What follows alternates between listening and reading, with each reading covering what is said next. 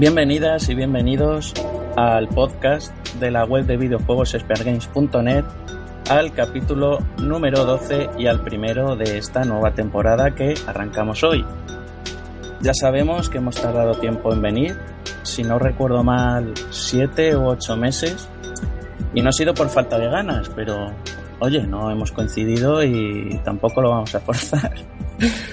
El caso es que, que no ha sido hasta la llegada de un gran juego, que ahora, que ahora nombraremos, que no, hemos, no nos hemos puesto serios y hemos dicho, no, no, este juego se merece un podcast porque el juego lo merece. O creo yo que lo merece, porque yo no he jugado. Ahora nos contarán nuestros, nuestros colaboradores. Hemos tenido una consola de lanzamiento como la Switch que no consiguió engancharnos para hacer un podcast. Ahora, más tarde le pediremos a Malacun que nos cuente un poquito sobre ella, ya que se la compró de lanzamiento, como él, como él mismo dijo, la primera consola de lanzamiento que, se, que ha adquirido. Y como digo, eso, hasta que no ha llegado un juego como es el Gran Sonic, no hemos dicho, hostia, esto se merece, se merece un podcast. Yo creía que ibas a hablar del Destiny 2. No. calla, calla, calla.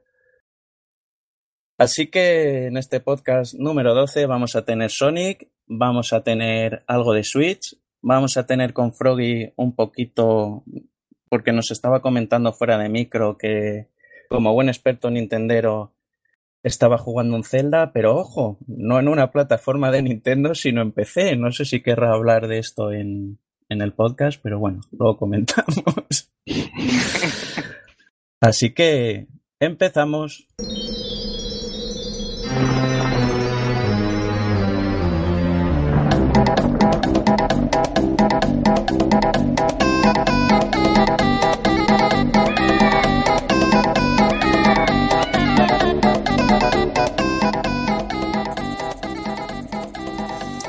Como primer tema, pues vamos a tocar el gran juego que yo creo que, que va a ser Sonic, que como he dicho yo no lo he jugado, pero sabiendo que Luis es un gran seguidor, Malakun y sobre todo Kiru son grandes seguidores. Froggy también le dio en su momento y un servidor en la Mega Drive, la verdad es que los vicios fueron muy intensos, así que voy a abrir este debate de, a los dos poseedores del nuevo Sonic, que son Luis y Malakun, que nos cuenten sus experiencias con él. Buah. Buah. Desde luego, el, para, para, para mí personalmente, el mejor juego de Sonic que se ha sacado en bastantes años. No sé quién Malakun también ha jugado, ¿no? Sí. Y pues sí, vamos, es que después de las sagas que llevaba Sonic, Iba mal, iba mal. Iba mal. Joder, mal. Sí, mal. mal. es decir poco. Estuvimos recordando en un podcast, en aquel en el que buscamos la saga de videojuegos con más entregas, uno de los nombrados fue Sonic y esto es un poco como los Simpson, que una vez tú dijiste, Macun, que tiene más temporadas malas que buenas. ¿Podría ser Sonic que tiene más juegos malos que buenos? Posiblemente. Eh, te lo confirmo. te lo confirmo. No, pero la gente quería en plataformas y hasta que no han sacado en plataformas no están contentos. Ya, bueno, es que normal. es que tiene, tiene trampa, porque realmente este juego no lo ha sacado Sega. Sega ha dado luz verde para que salga este juego a la luz, pero este juego no lo ha hecho Sega. Lo han hecho eh, una comunidad que se dedicaba a hacer juegos retro de Sonic. Y es por eso que este juego es la hostia. Pero, verdad que... es, es, es, es amor puro a lo que es Sonic, a lo que Sonic representa. Y, tú juegas a Sonic Mania y es que es eso, es, es, la esencia de Sonic. Que ya sacaron el Sonic 4, que no, no se No, no, eso no existe. Eso no existe. que sí, que sí, que yo he visto a alguien que tenía los pulgares un poco gordos jugar. no, no, Sonic Mania, Sonic Mania es el Sonic 4, ya está. Entonces el 4 no, no existe como tal, es este. El 4 fue un revés, iban a poner Sonic tal, se les fue el dedo y lo dieron al 4, pero...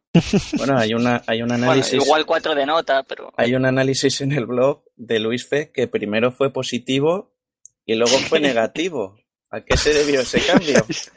¿A que madre mía, madre mía, calla, calla, calla, calla. Mira, e-, ese juego lo jugué de salida y lo jugué en la Wii, que lo compré en la tienda virtual y, y ni siquiera sé cómo pude jugarlo porque tenía una resolución eso de 480p que se veía como el puto culo, pero llevaba tantos años sin jugar un, Sonic en scroll vertical, eh, en esencia, que no fuera un, 3D, que me pudo hombre. En horizontal. Eso, en, horizontal. Me pudo el hype. ¿En horizontal tirado en el sillón o...? Sí, sí, sí. sí. me pudo el hype, me pudo el hype y hice el análisis. Y recuerdo que tú me dijiste que el juego tenía un montón de fallos y tal, que la animación del personaje, que no te convencía. Y yo lo defendí y dije, no puede ser, esto, yo lo jugué y esto es la hostia. Así que años después dije, voy a, voy a rejugarlo a ver qué pasa. Y, ahí estaba, ahí estaba cuando lo rejugué dije, no puede ser, no puede ser. Pero desastre, o sea, ya no solo el insulto de que se llame Sonic 4, teniendo en cuenta que sigue la historia de Sonic 3 cuando no sigue ninguna puta historia. Es un reciclaje del Sonic 1 en el episodio 1 y un, Sonic 2 en el episodio 2. O sea, es un puto insulto. Los gráficos son una puta basura. No, no, tienen, no, tienen vida. O sea, es, simplemente un stock en 3D puesto ahí sin animación alguna. Los enemigos se repiten. No tienen consistencia con, con, el, con el mundo en el que están. Porque Sonic eh, no es como un Mario, ¿no? Que tiene su mundo tú te vas moviendo, vas pasando de zona. Esto es más bien cambias de fase, ¿no? Tú te pasas una fase y pasas a otra fase. Pero cada, lo que es cada fase tiene sus enemigos, tiene su, su lore, ¿no? Tiene su, su diseño. Bueno, pues el Sonic 4 se pasa eso por los cojones. O sea, un desastre. La jugabilidad, un desastre, porque además implementa una mecánica que se metió en, en los juegos de Sonic 3D por necesidad que es el, el, salto teledirigido hacia los enemigos. Porque tú en un, en un, juego en 3D eh, es, un, es un desastre saltar hacia los enemigos como lo hace Sonic, ¿no? Entonces le metieron el ataque teledirigido para poder atacar a los enemigos. Fue un, un diseño jugable por necesidad. Bueno, pues lo pusieron en el Sonic 4, macho, que es un juego en el que estás saltando todo el rato y es, que eso es... Bueno, bueno, bueno. Sí, imagino que se parecería un poco a los, a los Sonic de DS, que también tenía ese tipo de, de ataque teledirigido. Sí, pero los Sonic DDS estaban mucho mejor resueltos a nivel general. Eh, prefiero los de los de Game Boy Advance, por ejemplo, eran se sentían más como un Sonic clásico.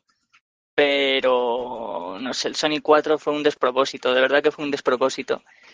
De los peores juegos que he jugado eh, que intentan volver a lo que es Sonic, pero fatal. Y yo ya había perdido esperanzas en que consiguieran hacer algo bueno. Bueno, Sonic Generations, con las fases de Sonic clásico. Sí, ese no estaba mal. Ese no estaba mal, pero a mí se me hacían un poco tediosas las, las fases del, del Sonic actual. Yo solo disfrutaba las, las fases del Sonic del, del regordete, del clásico. Esas estaban bastante bien. Ah, y el argumento del juego, en fin. Eso es para darle de comer aparte, pero bueno. Es, es, es, indefendible, pero bueno, Sí, no estaba mal, no estaba mal. Ese Generation no, no, no estaba mal, no estaba mal.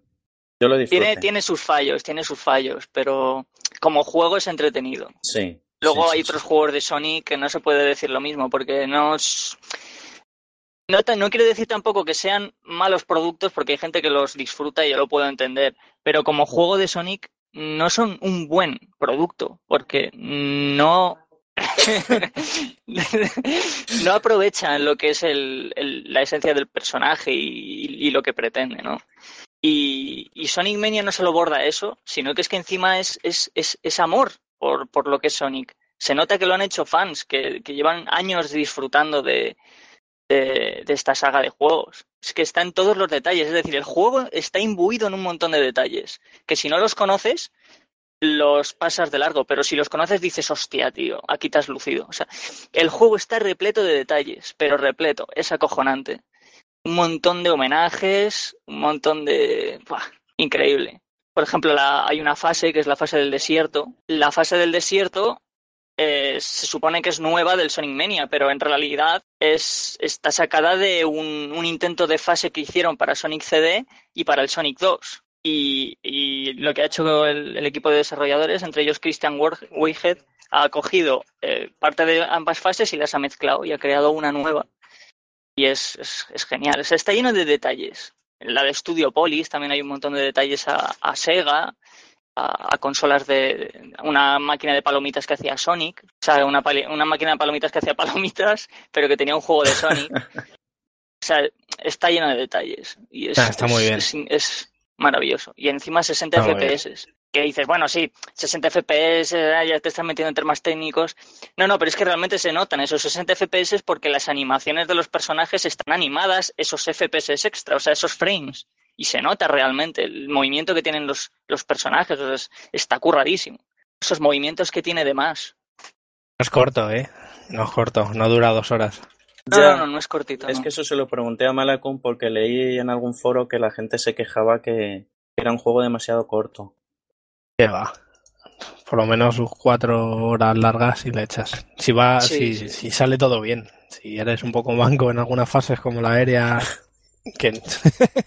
Eh, hay, hay fases, hay fases más complicadas que otras, pero en general mm, no deberías de tener mucha dificultad. Y además tienes, puedes pasártelo con Sonic y Tails, o sea, si, te apetece realmente eh, completar el juego al 100%, puedes pasarte el juego con Sonic y Tails, solo con Sony, solo con Tails, solo con Knuckles.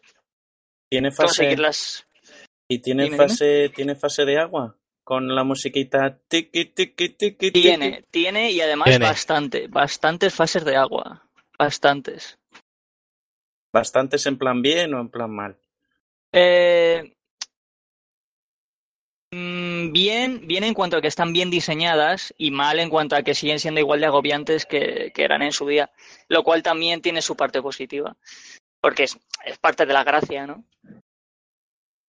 Pero bueno, pues tienes eh, la fase de agua de Sonic 2, la mítica esta que es de como que el agua es como morada, Hydrocity de Sonic 3, eh, yo qué sé, yo que, diría que hay tres o cuatro fases de agua mínimo pero um, no están enfocadas en el agua, solo una de ellas o dos están enfocadas en agua, el resto es en algún momento que te metes en el agua y ya está.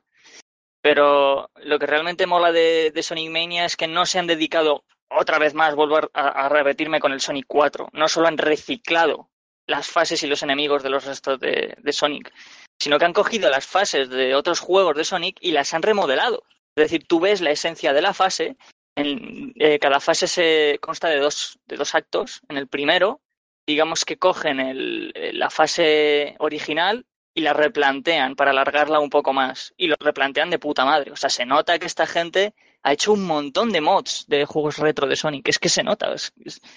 está muy, muy bien diseñado. Y luego en el acto 2 hacen una reimaginación de esa fase. Y acojonante. O sea, ideas nuevas por todos lados. Yo realmente esta gente, mm, este juego, si Sega dijo que si este juego triunfaba, eh, digamos que se replantearían un poco hacia dónde tirarían con Sonic. Yo de verdad espero que si no hacen un Sonic Mania 2, al menos que hagan otros juegos y le den a esta gente el mando para hacer esos juegos, porque yo realmente confío muchísimo en que van a hacer un producto cojonudo, porque es que se lo han ganado. Es que este juego es es poesía de, amor a Sonic. O sea, es que es una carta de amor. No te preocupes, que dentro de poco tienes el Sonic Forces para, para despedir bien el año. Eso sí iba yo a preguntar, porque ahora que va a salir ese, puede que la idea para el futuro de Sonic sea tener como dos ramas. Una, ese juego que has dicho tú ahora, Malakun, y por otro lado, seguir sacando títulos como este Sonic Mania. Sí. Pero ojalá, ojalá Es la idea, yo creo que es la idea. Una en scroll lateral y el otro que es más con en tres dimensiones, ¿no? No, pero sobre todo ojalá. Bueno, eso también se ha visto con Nintendo de de tomar a desarrolladores que no son ellos, abrirse un poco para que te desarrollen un título basado en alguna de tus franquicias. Bueno, lo que pasa es que los de Nintendo igual son más reticentes porque han pasado tantas cosas. No te creas. Mira, pero mira... mira el, famoso Zelda de, de la Philips CDI. Y el... Bueno, eso es otra historia. no... no, ¿y el nuevo Metroid qué? Bueno, pero el Metroid que sacaron para Wii, ¿cómo era? El, el Metroid. Other M. Ese. Ese no tuvo muy buenas críticas. Y la verdad es que el control, yo creo que el problema era el control. Pero yo hablo del nuevo, del remake del 2. reservado ya? ¿El remake del 2? Yo es el... remake del 2? ¿What? Si, si, sale, si sale este viernes. ¿Qué dices? Joder, que sí sale. Madre que sí sale. Hostia el puta. El sale, pero que tiene pintado. ah, vale, vale, vale. Sí, sí, sí, sí. Vale, vale, vale. Que sí, que lo anunciaron, lo anunciaron en este 3. Que Vamos, ya ubicado. Si no, lo, si no lo has visto en algún lado y encima con lo de lo desarrolla un estudio español, que son los del Castlevania. Sí, sí. Y ya que estamos, reusamos el motor gráfico del Castlevania de 3DS. que es verdad, es verdad. Tiene ahí cierto toque, pero joder, si luego sale un buen juego, qué más Pero el Castlevania, el Castlevania 3DS no estaba del todo mal. Bueno, eh, que eso, que sale un Metroid decente. y luego el, el, de, el de Switch, que saldrá algún año. Sí, que no se sabe nada. Pero retomando el tema del Sonic, yo me alegro especialmente porque esta mañana mm, YouTube me recomendó un vídeo del Nerd Furioso de uno que le dedicó al Sonic aquel que sacaron para 360 y PlayStation 3. Sí, sí, el, infame Sonic 2006 que se llama. Sí, del 2006, sí.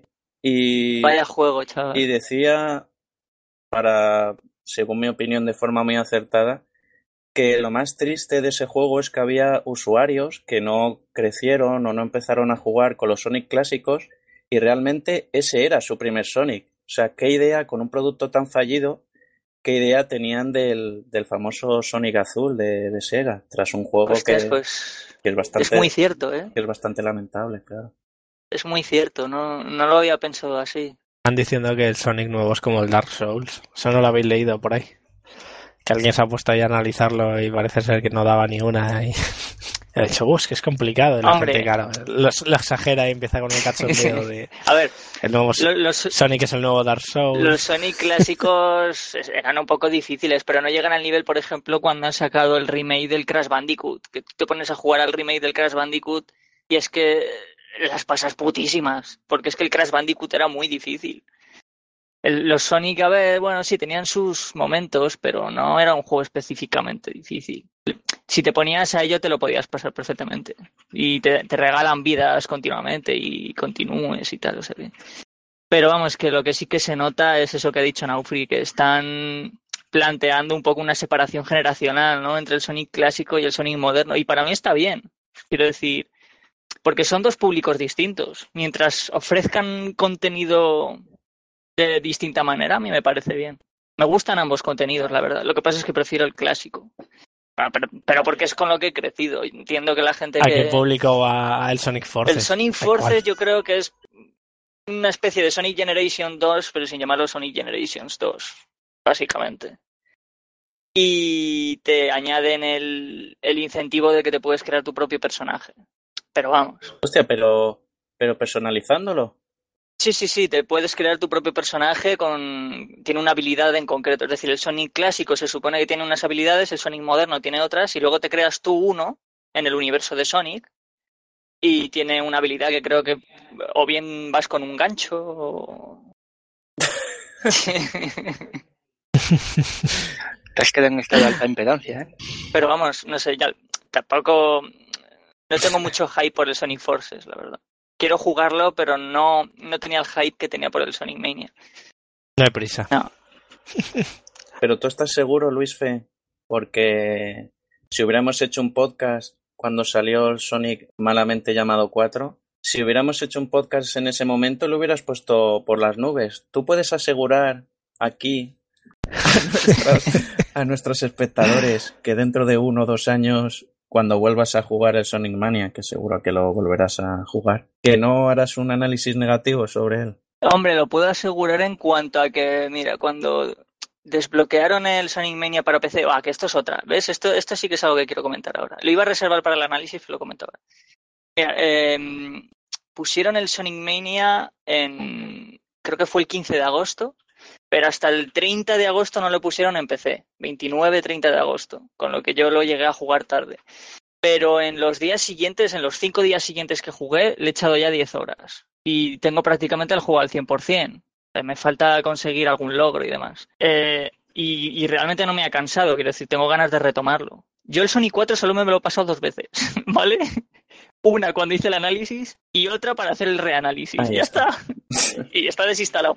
Es decir, el Sonic 4 es un juego que, lo jugué hypeado, pero no es un juego que me dejó con ganas de seguir jugándolo. Y, debí de darme cuenta en su momento. Lo que pasa es que, bueno, son cosas que pasan.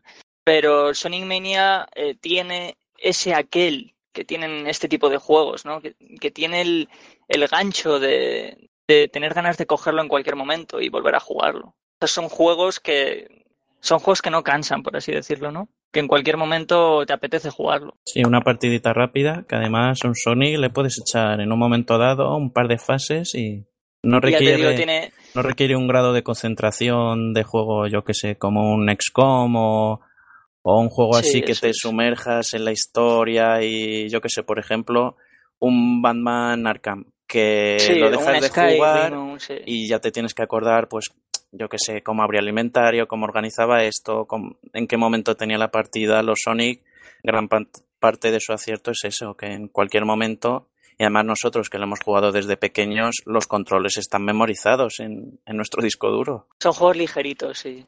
No tienen la complejidad de otros juegos que te requiere echarle horas y horas y horas. Mm. Pero, y bueno, y, ya te digo, está lleno de detalles, puedes jugarlo un montón de veces y te vas a dar cuenta de detalles nuevos. Luego tiene cosas muy ingeniosas. Podría estar bien una entrada para el blog que fuera una recopilación de, de todos esos detallitos que fueras encontrando. Sí, sí, sí. Yo en, el análisis intentaré recopilar un poco algunas de las cosas. Tampoco, tampoco quiero explayarme mucho, pero en el análisis que es escrito podré explayarme un poco más. Pero que es maravilloso. Yo realmente, igual me arrepiento un poco de decir esto, pero creo que el Sonic Mania es el Sonic que mejor diseño de jefes tiene. Me parece. Porque aunque en los Sonic clásicos te encuentras jefes muy bien diseñados, en el Sonic Mania hay jefes que son divertidísimos y súper graciosos. Por ejemplo, hay, hay un jefe que, que es, un, es una fase de puzzle de puyo puyo, o sea, eh, tipo Tetris. eso es buenísimo. Es maravilloso. pero que eso, estaba, eso está basado en un sí, juego. El puyo puyo, y, y, no te lo esperas. No, no, pero en, en, en el, una versión del Puyo Puyo que se, del Dr. Robotnik. Sí, sí, sí, está en las típicas colecciones estas de Mega Drive, sí, el, el Dr. Robotnik Mean Bean Machine. Ah, coño, ya sé cuál es, ya sé cuál es, que tenía el logro jodidísimo para la... Sí, joder, calla, calla, calla, no me hables de ese logro. El Mega Drive Collection. ¿no? sí, sí, sí. Oh, tío. Yo vi que Luis Fe tenía ese logro y dije, buah, yo esto me lo saco. Jamás, Pero jamás, puta madre. jamás te lo saques, jamás te lo saques. Es inhumano ese logro, no sé ni cómo lo saqué. Pues es maravilloso y no, y no te lo esperas. Tú te pasas la fase y dices, va, ahora viene el jefe. Y te encuentras con eso y dices, hostias, tío. Y es que es una fase completamente funcional. O sea, es un puzzle que funciona, no está scripteado. Y en la fase de opciones del juego, en, la fase de extras, si lo desbloqueas, puedes jugar a eso hasta que te cansas y funciona, o sea, es... ¿No estás sí, sí, sí, Voy a coger la Switch. Pero para, para desbloquearlo tienes que pasarte las fases bonus y te van dando medallas. La de las esferas azules. vale, sí. Eh, a mí me gustan, pero entiendo que haya gente que no le gusten porque eh, marea un poco y es un poco, pero bueno. Sí. Pero bueno, ahí está la barrera, ¿no? Si quieres desbloquear ciertas cosas no te queda otra que pasarte eso. Es una un poco putada, pero... Y luego están las, las esmeraldas del caos, que se consiguen de otra manera. en una fase bonus. Ya el Que es un poco homenaje, una mezcla entre las fases bonus que tenía el Sonic CD, que también era de perseguir un ovni, y de Sega, que creo que construía, hacía unos juguetes o algo así, que también eran unos ovnis o algo así, bueno, algo así.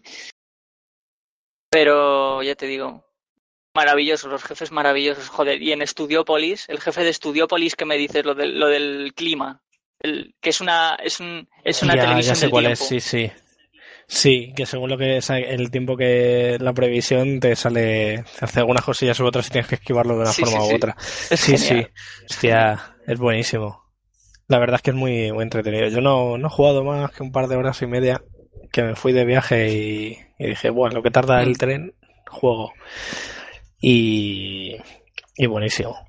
Lo que pasa es que no lo he vuelto a retomar. Fue hace una semana o diez días y ahí está aparcado. Pero vamos, que no las dos horas esas que dicen que duraban no las dura porque te quedas No, a ver, no es un juego, no es un juego excesivamente largo, no es un juego pero tampoco es corto. Es decir, dura lo justo. Lo justo para que no tengas ganas de más bueno, espérate, no sé qué estoy diciendo.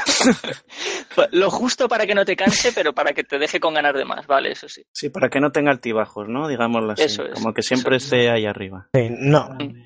No está alargado artificialmente ni nada. Vamos, hay un truquillo en la pantalla de inicio que si presionabas B y cuando te sale Sonic al inicio, cuando te ponen lo típico de pulsa cualquier botón para continuar, pues le das a la B y a la Y y te sale un menú como de para testear la música y elegir cualquier Sí, lo típico, la típica... Sí. Y miré por donde me había quedado, digo, sí, me queda un poco más de la mitad. Así que, pero vamos, que sí, se van complicando las fases. Sí. La última fase es complicadilla. Y luego, eh, si tienes las, si tienes las siete esmeraldas del caos, eh, se desbloquea una fase secreta final que es como el final verdadero, ¿no? Esa fase quizás es más floja. Yo considero que esa fase es bastante la más floja del juego, yo diría. Pero bueno, está bien que esté ahí, ¿no? Porque es también un clásico en los juegos de Sonic que cuando tú tienes todas las esmeraldas del caos, desbloqueas algo al final. Un bonus. Y no, está bien. Está... Yo, yo diría que es un juego redondo de Sonic. Tiene, tiene lo que necesita tener ni más ni menos. Y tiene muchos toques de creatividad, de ingenio que le aportan esa, eso que hace que, tenga su gracia. Y bueno, lo que quería comentar de PC básicamente es que nos la metieron doblada a los que esperábamos el juego en PC. Porque es una pena que le quite vida al juego, porque realmente no tiene la culpa el juego, tiene la culpa Sega, pero hay gente que la está pagando con el juego. Y es que en PC retrasaron el juego del 15 al 30 con la excusa de que iban a optimizarlo. Y realmente lo que hicieron fue meterle un DRM, básicamente. Entonces hay gente que no le gusta la idea de que un juego tenga DRM en PC y también aparte es un poco una puñalada trapera para la gente que ha estado este tiempo esperando simplemente para que le pusieran un DRM. Pero bueno, son cosas que pasan. Pero es una pena, la verdad es que es una pena. Y desde luego no se lo pienso perdonar a Sega porque manda huevos que un buen juego de Sonic como este lo hayan tenido que sacar fans de Sonic que llevan haciendo años y años y años juegos eh, hechos por la comunidad y no lo haya hecho, no haya tenido los cojones Sega de sacarlo ellos, pero bueno. Al menos, al menos sirve para ah, que se den cuenta un poco de. Yo espero que aprovechen y que hayan visto que ha salido bien la historia y, haga lo mismo con otras sagas, porque hay otros proyectos por ahí, algunos relacionados con Street of Rage, por ejemplo, que también tiraron los de Sega con una notificación de los abogados. ¿Por qué hacen esas mierdas? Mira, eh, eh, de hecho, Naufri, ¿te acuerdas aquella publicación que publicaste en Speed Games, valga la redundancia, sobre, sobre el Sonic 2 HD, aquel juego de que estaban haciendo unos fans? Ah, sí, algo me suena, sí. Que Sega les tiró el proyecto por tierra. Mm. Bueno, pues esa gente estaba está trabajando, bueno, ¿qué coño? esa, esa gente ha trabajado en el Sonic Mania. Hostias. Es decir, han trabajado en el arte del juego, en la música. Es decir, el Sonic Mania está lleno de gente que estaba haciendo proyectos o juegos de Sonic, eh, pero ajenos a, a, juegos oficiales, sino a juegos hechos por comunidad. Y ahora están haciendo un juego oficial, o sea, ya es canon. Los juegos que antes ellos hacían, que eran para la comunidad y solo para la comunidad, ahora han hecho un juego que es canon y es que eso es, eso eso es mágico, es, una, es la polla. Yo desde luego se los recomiendo a todo el mundo. Eh, a los fans de Sonic sobre todo, pero a los que no lo son, se los recomiendo porque es un es una mirada un poco a lo que eran los juegos de Sonic antes. Es, es interesante. A lo que eran los juegos antes y a lo que puede ser en un futuro. Si siguen esa rama, pues. Ojalá, ojalá. ojalá. Bueno, tienen mi dinero, ya te lo digo. Hay 100 euros por ahí disponibles.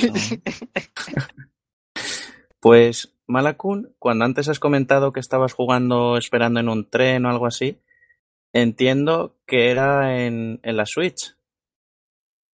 Pues aprovechamos y, y enlazamos. Pero antes, estoy pensando ahora mismo que en este podcast no os he presentado. no pasa nada. No ha habido presentación, pero bueno, ya al final. Nos presentamos al final y ya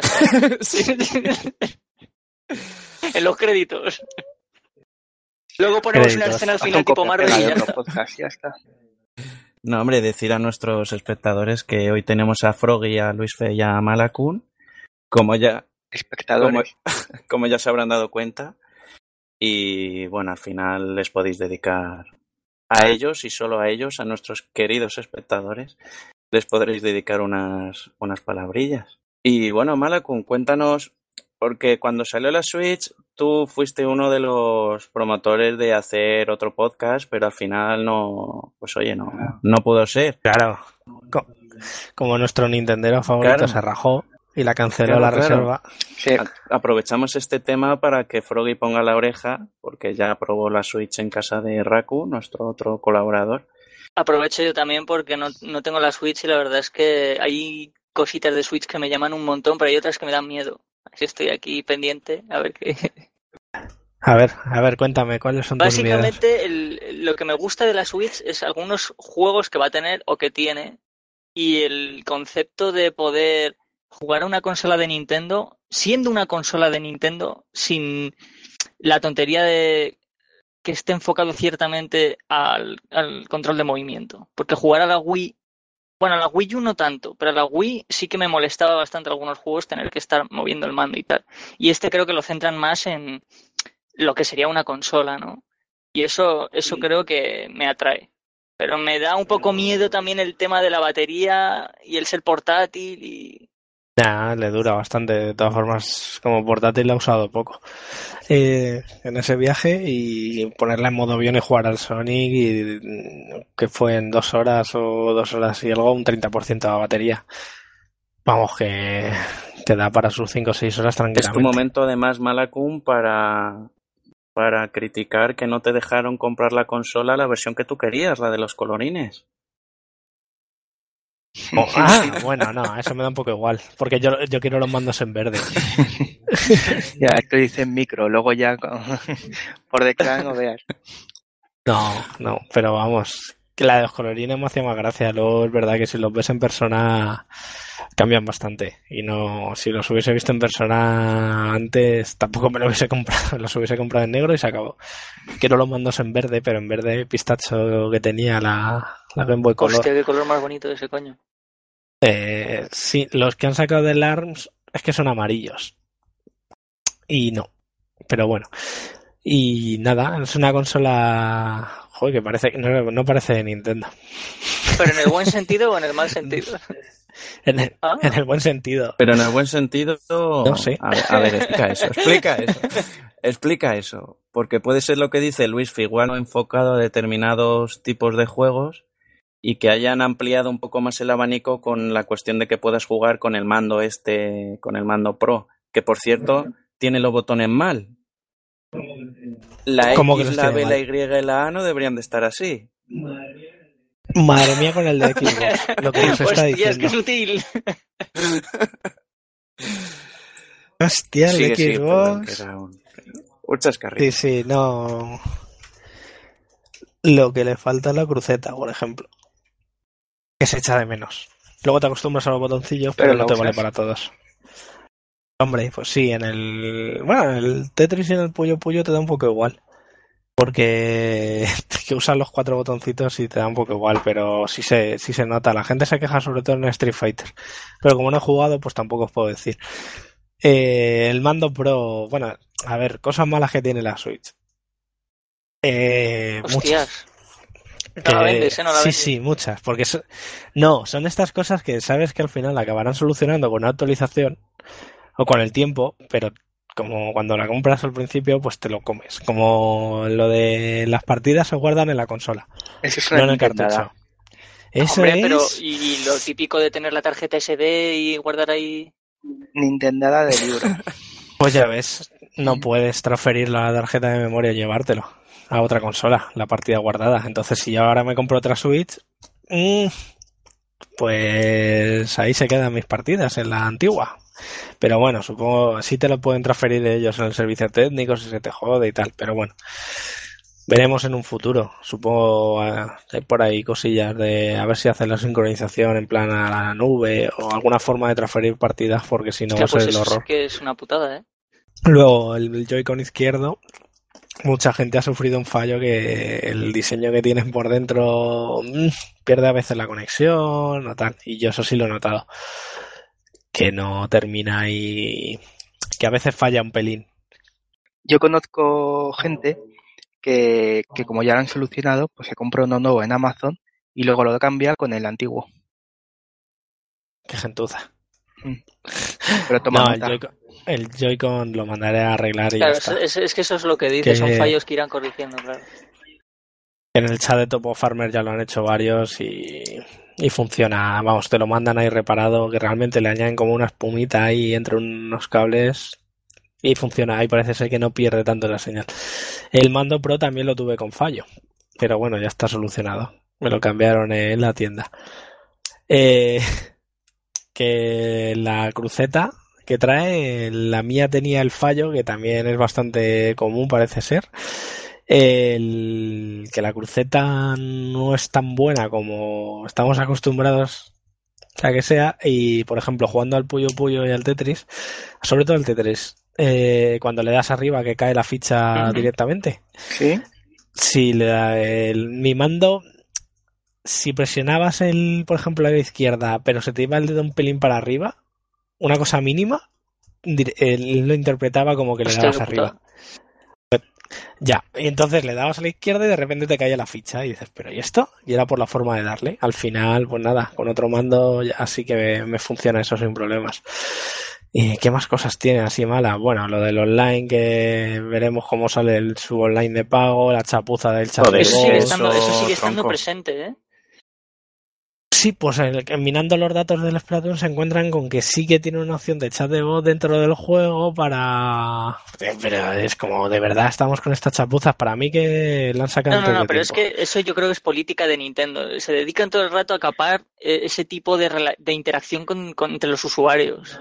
No, no, porque la opción que te dan es que te bajes una aplicación y enchufes una aplicación de tu móvil con que con un adaptador, claro, es que esas cosas, pero es que si te das cuenta, todas las cosas de software que faltan, esto es que han sacado la consola no estaba preparada, que a lo mejor si la llegan a dejar seis meses más o sacarla para navidades, sí que hubiese estado listo todo, porque ahora van a estar añadiendo cosillas y, verás, a lo mejor un día dicen, no, no, ya tenéis chat de voz, listo. O a gente que le han enviado la consola de vuelta, de reparación, se han encontrado con que tienen un menú de un testeo de una aplicación de Twitch o cosillas así, ¿sabes? Lo de las partidas guardadas. Es que son, son, son todas esas cosas que dices, la consola ha salido demasiado pronto. Ha salido con lo básico. Joder, con el perro. Joder con el perro. Sí, sí. No falla. Quiero una Switch, quiero una Switch. Pero ¿tú realmente, ¿tú realmente crees que podrás ver algún día una consola de Nintendo con las capacidades para crear comunidad de jugadores que tienen otras consolas, tipo Twitch, o crear grupos y hablar en esos grupos, o tener chat y esas cosas? No, pues seguramente. como que no, seguro que sí. no, pero yo creo que por política de Nintendo pero es que yo creo que también en Nintendo protege mucho a, los menores y demás, y yo creo que por su forma de ser no, no va a poner muchas fuerzas en ello. ¿Para qué sacas un chat de voz en una aplicación de móvil si no quieres que se comuniquen? Que no, que esto es que ha sacado la consola antes de tiempo. Es que esto han sacado las consolas sin una funcionalidad básica. Pero mira, el, mira el, Animal Crossing. pero mira el Animal Crossing en la Wii, creo que era, o en la Wii U, tenía también chat de voz a través de un aparatito y eso fallaba más que una escopeta de feria otra historia, que no tienen experiencia casi con el online, y, pero luego tienes la DS, tenía chat de voz sin problemas, sin necesitar ningún cacharro más. No sé si en el Metroid, pero en el Mario Kart sí que ¿Ah, tenía chat de voz. eso no lo llega a probar. Sí que tenía la posibilidad de... el Mario Kart, sí, ¿no? Pero durante la partida solo durante las claro, eso, Aunque seas ya, pero ya podías hablar con todo el mundo y con el quiere decir que existía en los Pokémon de la Nintendo DS lo mismo en la sala de intercambio o antes de los combates podías hablar con la otra persona. Los intercambios. Pero es que podías hablar por voz, que realmente existía la posibilidad. Lo único que aquí, pues en Wii U, ni se han preocupado por hacer, porque siga el ritmo, bueno, ya siga, y, o sea, uy, Nintendo tampoco sigue el ritmo que siguen las otras compañías, pero es que la Switch ha salido muy pronto y eso se eh, nota. Nintendo lo, que mejor, lo que mejor ha trasladado de, del resto de consolas es el DLC. O sea, lo ha trasladado de puta madre. ah, no, eso sí, desde luego. la cerdada del Mario and Rabbids esa cerdada de anunciar un DLC, el Season Pass, una semana antes de que salga el juego. Van aprendiendo, van aprendiendo. y el Fire Emblem, y el Fire Emblem, el último de 3DS igual. con, con, pase de temporada. Madre mía, el Fire Emblem va cargado. Que había gente que decía, no, no, Nintendo, pase de temporada, no, eso no, no va a tener. Pues toma. Yo creo que van probando distintos modelos, ¿eh? Porque mm. También tendrán presión por parte de los accionistas y, quiero decir, se van probando distintos modelos, no tener dos juegos. Bueno, ahora sí, ahora con lo del pase de temporada ya. Y dentro de lo malo, y dentro de lo malo, eh, no es un pase de temporada, por lo menos en Fire Emblem, que esté capado el juego. O sea, no es, por ejemplo, un Destiny 2 que te saquen el juego a 100 euros con el juego base y dos expansiones. Ya de salida. Y, y es más. Menos mal que el Destiny... es más que lo compras, que compras el Destiny 2 ahora mismo y te baja ya las dos expansiones. O sea, ya te las descarga. O sea, es que es acojonante, macho. O sea, que está capaz desde el minuto uno. Es que tiene cojones. o sea que por lo menos Nintendo todavía no ha llegado a ese punto. O sea, va teniendo cosas malas, pero a ese punto todavía no ha llegado. Bueno, veremos. Veremos. Pero vamos, que probaron distintos modelos de DLCs, eso estaba clarísimo. El, de, el del Mario Kart era uno. Eh, luego las actualizaciones del Splatoon, que realmente no se cobró por ninguna, pero lo llamaban DLCs y que tenía no sé cuántos DLCs, lo único que tenía mucho contenido en disco y cada semana te iban desbloqueando Pero eso, eso en el Splatoon 2? En el 1 no había DLCs, ¿no? Que yo sepa. En el 1 de vez en cuando iban añadiendo algún arma. Sí, sí, sí, sí, lo iban actualizando y algún que otro mapa, pero... No, pantallas no, armas. Bueno, armas, eh, mapas también metieron algunos. Pero quiero decir, bueno, al final... Pero era automático, ¿no? No, no elegías tú descargártelos. Ya, pero lo llamaban así. Es como lo del de Witcher y, y, sus 30 DLC gratuitos y toda la gente ahí aplaudiendo hasta que le sangra las manos diciendo, esto sí que saben estos tíos. Y es como, para darme cuatro prendas y cuatro barbas, no tengas... Bueno, a ellos les sirvió muy bien como estrategia publicitaria decir, sí, hemos sacado 30 DLC gratuitos y te piensas que son 30 expansiones y luego son 30 cerradas. Que otro, otros te las cobran, es verdad, pero... Cof, cof, Capcom. Cof, cof. Una barbita para Ryu. Pasa por caja, cabrón.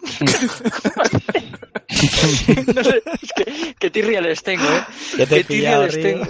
Es que tronco. Pues en, el, en, el, en el Street Fighter vs Tekken se supone que podías personalizar a tus, a tus luchadores. O sea, tú te cogías, por ejemplo, a Ryu y si podías pagar por ropitas, pues no sé, en vez de la ropita esta clásica que lleva, vestido de, yo qué sé, de, de marinero. de, fallera. De, fallera. Pero tú, si, si comprabas un traje o los que te venían de serie, podías cambiarle los colores. Y yo pensé, hostia, voy a mirar. Y tienes una paleta enorme de colores, pues gratuitos. Eran cinco colores los básicos. si tú querías, por ejemplo, un rosa, pues taca taca. Qué desastre. Y luego, por ejemplo, juegas al King of Fighters y el King of Fighters tienes una paleta de colores de 5 a lo mejor, pero el resto te las desbloqueas haciendo desafíos y movidas. ¿Por qué no aprende Capcom, coño? Si no es tan difícil. Te motiva a jugar para desbloquear cosas. Y además son paletas de colores, tampoco es... Sé, trajes, bueno, pues puedo entender que... No, no, no. no. que por cierto, el Tekken, el Tekken contra Street Fighter, ahora que, ahora que, lo has mencionado, lo iba a pillar de oferta estas ofertas de verano y que el juego no va. que no va. Que no se puede jugar online. Que no tira el juego, que hubo la movida esta de Games for Windows y lo quitaron. Y los cabrones no han actualizado el juego. no muchos Igual por eso estaba tan ¿eh? barato. pues será. Igual. Vale. Qué desastre. Y Malaco, nos has contado las cosas negativas de la Switch, pero digo yo que, tendrá positivas. Hombre, lo de poder llevártela a cualquier lado está muy bien. Y, enchufarla a la tele y, que cambie ahí sentarte en el sofá. Los mandos están bien. Lo único que eso es echa de menos la cruceta. El Mario Kart, yo no sé si es por tu tele o qué, pero se ve de cine, ¿eh? Joder. Se ve de maravilla, ¿eh? pero de maravilla. Sí, sí. vas, corriendo, vas corriendo y todas las luces se, joder, es que se, se ven de maravilla. Las diferentes luces, yo que sé, entre el asfalto y la arena, o entre el asfalto y la hierba, yo que sé, se, se ve, se siente dentro de lo que es un Mario, que ellos no buscan, Nintendo, sus, los juegos de Mario no buscan un realismo extremo, pero sí que sientes como que, no sé cómo describirlo, como que como que es realista dentro de lo que es un Mario. Sí, sí, o sea, el detalle, el detalle está ahí. Sí, que está bien Eso se veía en Wii U, lo que pasa es que como nadie la ha jugado... En Wii, U, el Mario Kart en Wii U se ve de puta madre. Pero de puta madre. Sí, sí, lo mismo. Si se le mueve hasta el bigotillo. Es un port. Se ve muy bien, se ve muy bien. Sí, no, el... Y las caras de mala leche en la es cuando adelanta. El famoso Luigi. O sea que yo imagino que la versión esta de Switch se tiene que ver 10 veces mejor, como mínimo. Sí, se ve, se ve, pero vamos, no deja de ser el mismo juego, claro, no, bueno, se ve mejor, sí. Pero creo que tiene añadidos y demás, no imagino, no creo que sea el mismo juego, sería descarado. Los dos DLC los DLC y los Link, me parece. sí, personajes nuevos y luego aparte el, modo el modo batalla es distinto. El modo batalla de Wii U, lo de meterte en un circuito grande a... Ya, ya. No, pero aún así el Mario Kart estaba muy chulo, ¿eh? Mm. La verdad. Sí, no, a ver, sí. Sí, lo que pasa es que ahora Nintendo dice, está sacando los mismos juegos que ya tengo en Wii U, porque está sacando que si el Pokémon, que si el Mario Kart.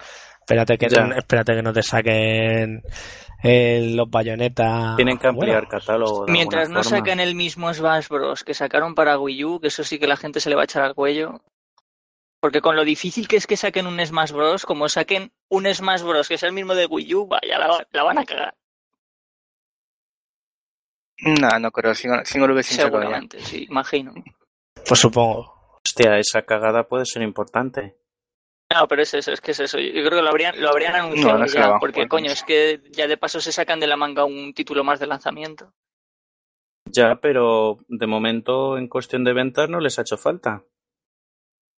Vamos, parece ser que la consola. Como de consola. Económicamente Yo creo que va a llevar tiempo. El Smart va a llevar tiempo. Va a tardar un poquillo en salir. De todas formas, bueno, ya habéis visto, ¿no? El No More Heroes también. Sí, Hostias, es obra que. han dicho. Estaba diciendo. Está todo, el mundo, está todo el mundo expectante a ver qué coño hace el Suda este. Decían en Suda que, que podía jugarlo con un mando y que a ver si así había suerte y, metían a Travis en el próximo Smash Bros. Hostia, pues sería grandísimo, ¿eh? Sí. Sería grandísimo. Hostia, con sus movimientos agitando la espada. Sí, sí. Pues a ver si ampliar un poco la plantilla sin tener que pasar por caja, como con bayoneta. Y lo siguiente va a ser el, el LA, ¿no? Sale el noviembre. ¿Para Switch también? Sí, sí, pero además van a sacar también una oh. versión de realidad virtual, creo el que he leído. Sí, pero no todo, no es el juego completo, son algunos casos. Muy raro. Va a salir para, para Xbox, para Play 4 y para Switch. Y Switch va a llevar pues las cuatro chorradas del giroscopio para analizar las cosas y moverte. Lo de la vibración HD, no sé para qué. Luego lo probaremos y para, ah, pues no está mal. Para cuando descubres los objetos, imagino. Pues es una tontería lo de la vibración, pero tiene su gracia. Y eso aquí los compañeros lo pueden atestiguar que han estado reñando vacas y buscando y contando bolitas. sí, siempre reñar vacas. En el. ¿Cómo es? En, el 1 Switch. Sí, sí, sí, sí. No tengo mucho catálogo. Tengo esos, tengo el. A ver que lo mire, el Bomberman. El Isaac. El Isaac llega el martes. Dios, jugazo. Y el Xenoverse, el Dragon Ball Xenoverse 2, lo van a poner en Switch también con su con su control de Kamehamehas con, con los mandos. Estoy esperando a que baje el Street Fighter a 20 pavos. eh, ¿Cómo se llama el, el Dragon Ball este que va a salir y que todo el mundo el Dragon Ball Z Fighters. Bueno, el Dragon Ball Fighters. Ese, Madre mía, calla, calla. Ojalá, ojalá lo anuncien también. Porque se le pegaría ese, ese va a salir seguro. Seguro que sale, vamos. No, no está confirmado, pero Garantizado, ese tiene que salir. Si sale el Dragon Ball Xenoverse 2, va a salir ese. Ya por licencia, y además que ese es un, es un juego que pega en, en una consola como...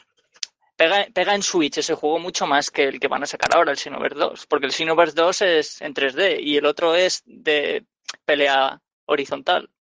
Veremos, ojalá. ¿Y qué más sale? ¿El Xenoverse salía este año? No, Xenoverse no, joder. Por tu culpa, ¿eh? El Xenoblade. Hostia, ¿es el Xenoblade, pero uno nuevo o el de Wii U? Sí, uno nuevo. Ah. Uy, la ambulancia. Y ¿eh? para, dije, bueno, bueno, ¿cómo está? ¿Han oído ahí Dragon Ball? eso es... Son los de Capcom que vienen a cobrarnos por hablar de Eso o a Luis que le va a dar un infarto. sí, no, la verdad es que estos dos últimos años me están tratando bien, ¿eh? De tantos jueguecillos así pues el Xenoblade, el Xenoblade que dijeron para este año, pero no han enseñado nada más que un tráiler y poco más. Y, al, que mira aquí de la estantería de Wii U, bueno, el Mario va a salir, que ya esperemos que Froggy caiga una puñetera vez. Mario. Sí, en diciembre. El, Rayman Legends que sale ahora. Ese le pega mucho, el Rayman también. ya ves. Eh, el Wii U está muy bien. Y el Mario. Usando el mando. El Mario y los Rabbits, ese, que es tipo aquí. Sí, pero Sí, pero ese por el Season Pass le pueden dar. ¿Y qué tengo aquí? El, el Yoshi Bollywood, no, ese salió, ese sale para 3DS. El, los Smash Bros, Zelda, uy, el Devil's Third. Ojalá hicieran un. Joder. Ya que dices eso, ya que dices eso, Malakun, vamos a hacer una pregunta y que cada uno la, la responda, empezando por Froggy. Os voy a preguntar qué juego del, de las sagas que ha tenido Nintendo en todos estos, en los años de, desde que empezaron, ¿qué juego queréis que saquen en, en la Switch? Empezando por Froggy, luego Luis Femalakun y yo me quedo último, así voy pensando bien la respuesta. Mm. Pues la verdad es que uno que hace tiempo que no veo, de hecho no se ha vuelto a, a ver uno desde la desde la NES, es el Ice Climbers. Estaría muy bien porque con los dos manditos y demás, creo que podría ser algo ese sería buenísimo. Ya, pues. Poca broma, mm. ¿eh? ese sería muy bueno. Poca broma. Sí, lo que pasa es que no sé yo si un juego es así. Es que es más tipo. Es más tipo arcade, pero. Puede... Tendría Podrían hacer uno con minijuegos o algo así, tipo WarioWare, o no sé. Mm. Sí, es como de, de, de scroll eh, horizontal, vertical, no, de scroll vertical, esquivando estamos en diagonal, en diagonal. Hombre, la verdad es que bueno, no sé. A mí es que me da, me da rabia porque pienso en la fase de Smash Bros. que consistían en eso, en estar todo el rato subiendo para arriba mientras quedas de hostias y tal, y me pone nervioso. Entonces yo no sé si triunfaría. Pero bueno. Esa fase siempre la baneaba. Pero sí. Pero bueno, ahí, ahí lo dejo, Ice Climbers. ¿Y tú, Luis? Advance Wars, ya está. Pero un Advance, Joder, me la has quitado. Sí, un Advance Wars bien, ¿eh? Bien, en 2D. Sin en 3D rancios, que sacaron uno en GameCube en 3D y no, no, no, no. No, no, era en Wii, el Battalion Wars. Ah, fue en Wii. ¿Eso era, eso era un Advance Wars? Sí. ¿En serio? Sí, era un intento de Advance sí, pero... Pero no llevaba el nombre de, de la franquicia. Estaba, estaba solapado. Era estaba solapado. Nah, entonces nada, fuera de juego, eso no... no Oye, Luife, bueno, hablando de ese, Luife tú lo sabes porque te lo debí mandar. Eh, digamos que, el, entre comillas, el padre de los Advance Wars había hecho un un ¿cómo llamarlo? un joder, un Kickstarter, ya me salía el nombre. Joder, pues si me lo han mandado a la misma dirección que el Google AdSense, olvídate. Madre no me ha llegado nada. No, el, el Tiny, Tiny Metal se llamaba Tiny Metal. Sí. Me ha llegado una mierda, eh. ¿Qué es? Vale. A ver, déjame que busque. Pues el 1 era de Cube, el Battalion Wars, estaba viendo. A ver, Cube, el...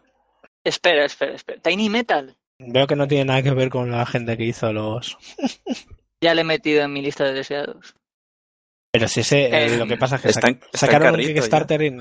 Sí, pero no, no llegaron a... ¿Cómo que no llegaron? no llegaron a conseguir el dinero. Pero han dicho que siguen adelante. De todas formas, los dibujos que, que tienen puestos en el Kickstarter, yo juraría que esos los has dibujado tú. A mí no me engañas. Como Deponia, ¿no? Los juegos de Deponia. Joder, los de Deponia los has hecho tú, cabrón. Pero vamos, entrada ahí en el Kickstarter. Es que eso, eso lo ha dibujado Luife. O sea, a mí no me engañas, Hostia, ¿eh? Pues, ¿Tú sabías? Pues me ha dolido que no hayan recopilado el dinero. Yo este juego lo veía, ¿eh? No, pero han dicho que siguen adelante. Y de hecho presentaron, estuvieron en una feria hace poco presentándolo y, y han anunciado que también lo van a sacar en Switch. No, mira, a ver, seamos serios. Si Mighty número 9 consigue superar el Kickstarter y este juego no, desinstalo en Steam. O sea, es que lo desinstalo. Desinstalo Internet. es que no. Arranca, arranca el cable de la pared. Ahora mismo. O sea, no puede ser que un juego como el Mighty este consiga el triple de lo que pedían y un juego que realmente tiene posibilidades. Es que es joder, es una pena. Pero tú tienes ah. parte de, de, culpa, ¿eh? De culpa. Sí, sí, sí, no, desde luego. Tú pusiste el dinero. Desde luego, joder, que sí lo puse. Madre mía. Tuvo que pedir un crédito. vi el trailer en YouTube. El Inafune va a sacar un juego de la saga, o sea, que va a tener la esencia de Mega Man. Y no terminé de ver el trailer y ya estaba en la página de Kickstarter poniendo pasta. Madre mía. Si pudiera viajar en el, atrás en el tiempo. Pues yo diría de sagas los Wario Land. ¡Hostias! Es verdad. Qué juegazo los de Wario Land Match. Aunque bueno, aunque hay una, aunque hay alguna, más bien su saga, hay uno, de hecho, el que, al que estaba jugando antes, lo hice, al Pokémon Pinball. Ese sí puede ser tremendo. El Pokémon Pinball yo no sé cómo no han sacado más. Y para la Switch, poca broma, ¿eh? Porque con los mandos y tal y con el tema de vibración, podría ser interesante. Es un, además es un juego que funciona bien para portátil. Sí, podrías hacer la falta agitando el mando, ¿no? Sí. Lo que pasa es que, bueno, es un juego más ligerito, ligerito para jugar un rato y... También podría ser un... aprovechando un hipotético éxito en ventas de un Pokémon Pinball, podría ser un Sonic Pinball como tercera rama de las dos que decíamos antes. Hostia, pues a mí el Sonic Pinball que sacaron de Mega Drive me, me gusta, ¿eh? Pero es jodido, ¿eh? Sí, sí, es jodido, es jodido. No me lo he pasado. Jamás me lo he podido pasar. Todavía tengo esa espinita, pero coño, no sé, cada vez que lo cojo. Es duro, ¿eh? Lo estuve jugando yo hace poco en el Mega Drive Collection y pues hay, que hacer, hay que hacer mil historias para pasar de, y el control también es un poco. Pues yo del catálogo de Switch. A ver, es que juegos de Nintendo. A mí me encantaría que. Bueno, lo, lo voy a meter. No tiene mucho que ver, pero lo voy a meter aquí. A mí me encantaría que tradujeran los, los, los Phoenix Wright, los seis Attorney. los... eso, eso no es de Nintendo, ¿no? bueno, pero salen en consolas de Nintendo. Coño, que si no hubiese dicho yo el Trauma Center. Sí, pues yo lo tenía aquí, el Trauma Center también. El Trauma Center estaba bien hasta que empezaban a salir aliens y lásers y cosas y ya te sacaba de quicio y decías, venga, esto es imposible. Es que es imposible. Yo no sé si alguien se ha pasado ese juego. Yo el primero. ¿La polla? ¿Te has pasado el Trauma Center? No, sí, el DDS no en Wii. Pero ¿y cómo te pasas la, la misión esa en la que empiezan a salir bichos que te disparan láser y tienes que estar cerrando la herida y curándola? Y... Porque tienes que invocar ahí el tiempo este bala. Pero es imposible, da muy poco tiempo esa misión. Es dificilísimo, pero sí. Lo único que ya al final tenía la de ser reventada y con la pantalla descalibrada y todo. Oye, te lo pasaste así y todo ya. Al final, el primero sí, el segundo no me lo llegué a comprar. Porque el segundo salió en, Wii, ¿no? Creo que el segundo salió directamente en Wii, luego sacaron el primero en Wii otra vez. En Estados Unidos salió alguno no sé si era de Nintendo DS o de Wii, pero no salió de allí. En Wii la verdad es que se jugaba muy chulo. Con la excusa del mando y tal, pero ya te digo, imposible. acabó con mi paciencia. Este está el, el, Under the Knife, que es el de DS. El Second Opinion, que era el remake del primero para, para la Wii. Luego sacaron otro para Wii. El Under the Knife 2, este. Creo que este es el que dice Juárez. Eh, sí, este no salido ni a Estados Unidos ni a, no llegó a Europa, vamos. Al resto de sitios sí. La segunda ah, parte. Qué pena. La verdad es que la DS tenía juegos chulos, ¿eh? El, Hotel Dusk este también, de puta oh, madre. Joder, esos están muy bien. Y el. Oh, qué, juegazo. Y el Spirit Ghost, eso, ¿cómo se llamara? O el Ghost Detective Ghost, o no sé qué hostia. Es que era un tío que. Ese es del creador del primer Phoenix Wright, macho. Juegazos, juegazos. Y bueno, los. los eh, coño, ¿cómo se llaman? Los del detective este que le pides la hora a alguien y en vez de darte la hora te da un puzzle. Esos también, poca broma, ¿eh? Poca broma. Pero Leighton, Leighton, que se está quemando la casa, que te estás quemando. Sí, pero antes de escapar, vamos a resolver este puzzle. Es buenísimo. Es muy bueno. El último Leighton lo va a protagonizar la hija, parece ser. Ah, que tiene hija.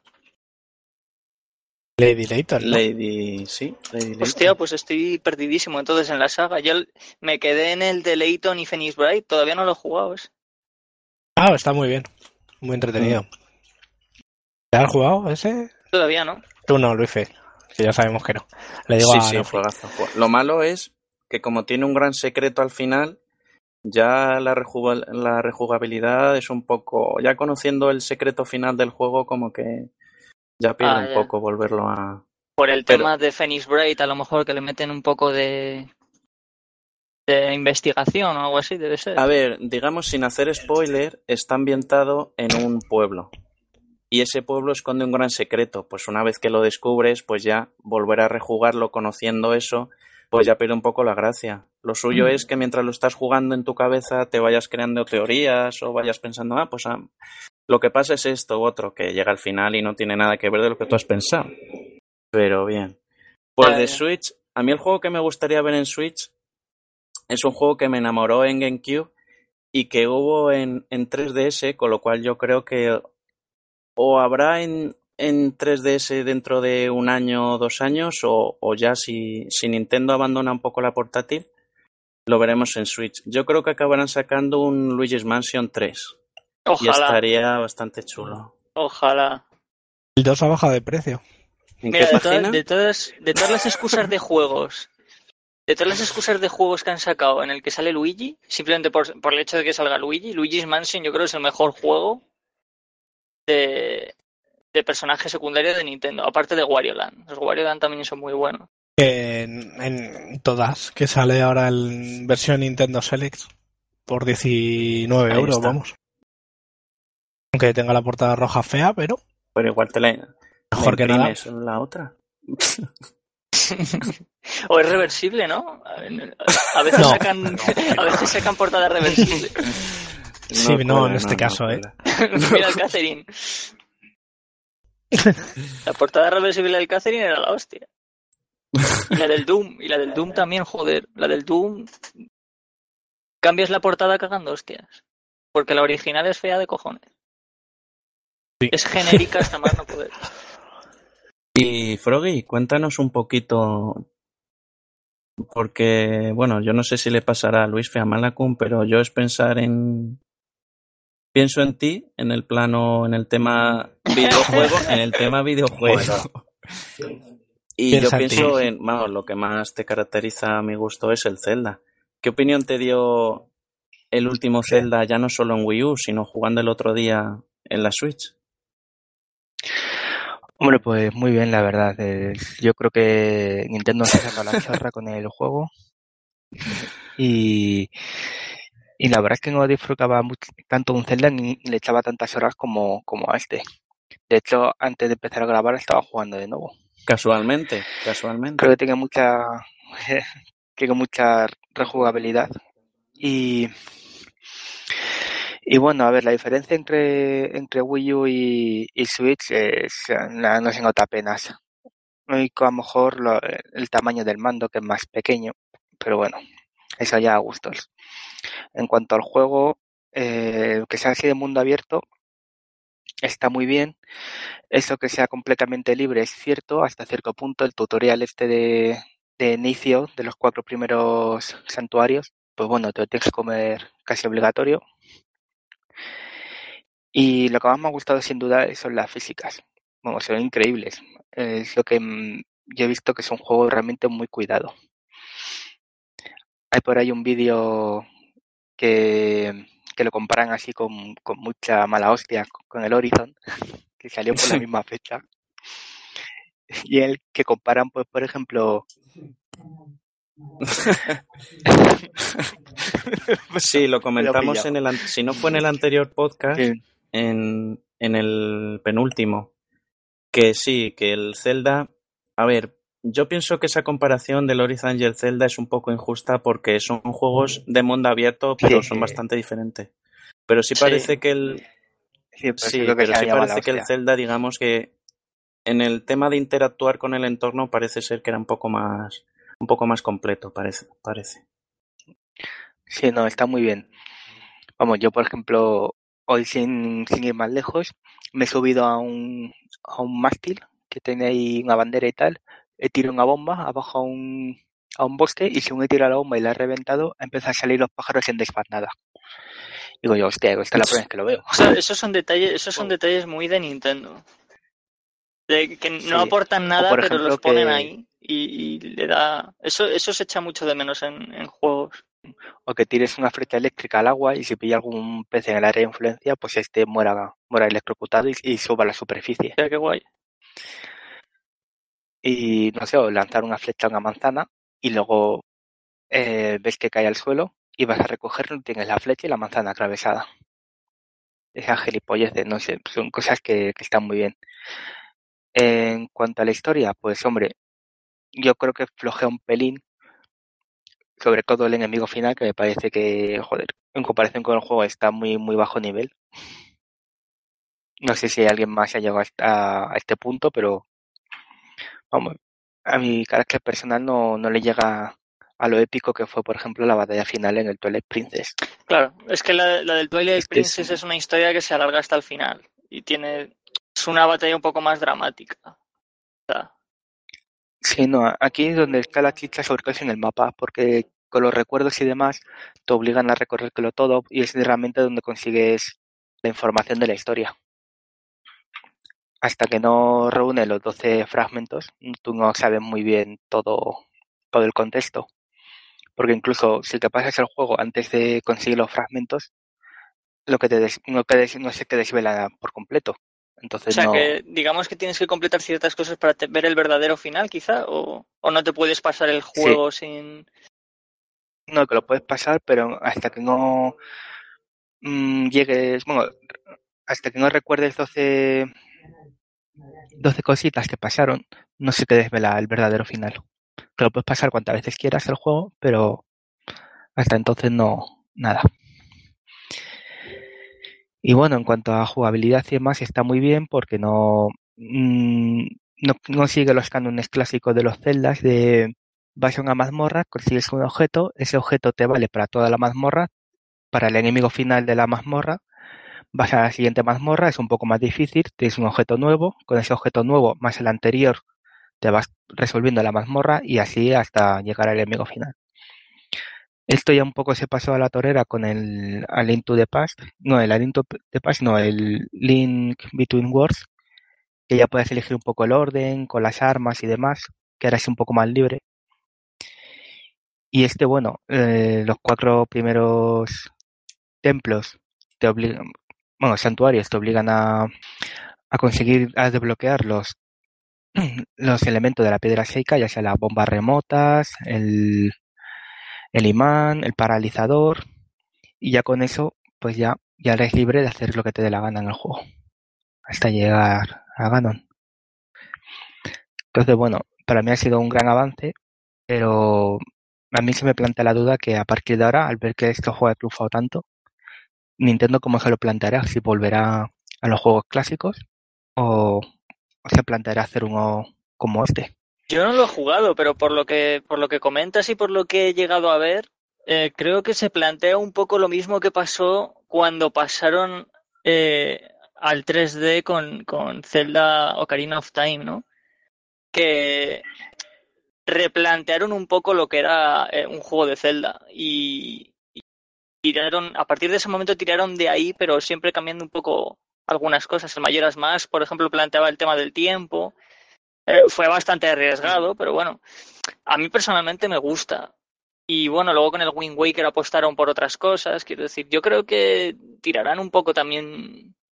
Aprovecharán quizá el tema del mundo abierto, viendo que les ha ido bien, y lo aprovecharán hacia otras cosas, no lo sé. Sí, pero bueno, al final Nintendo, aunque siempre ha ido evolucionando, luego siempre ha ido sacando juegos con, con temáticas clásicas. Por ejemplo, las, en las portátiles siempre han sacado juegos en 2D. Sí, eso nunca les ha echado para atrás. Un poco del estilo clásico. Los remakes del Ocarina of Time y del Majora's Mask. Bueno.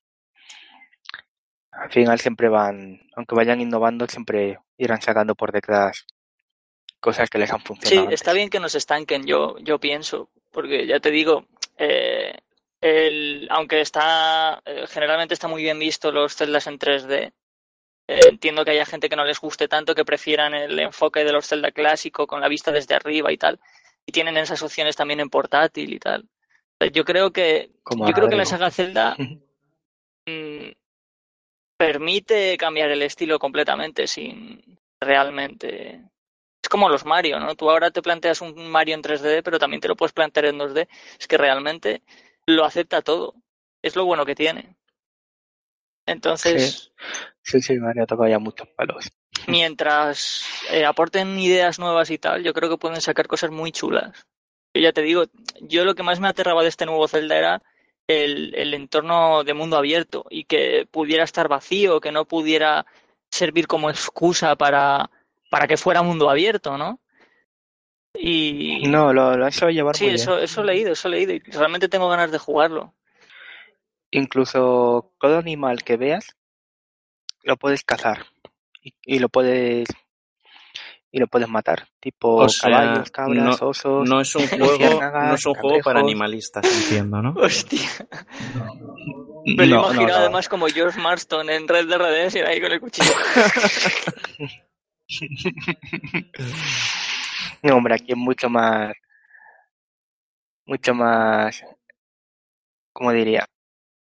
Mm, bueno, no sé la palabra. El caso es que combatas a un animal y se directamente se convierte en un pirete. no. Sí, más simplificado, ¿no? Como en el Minecraft.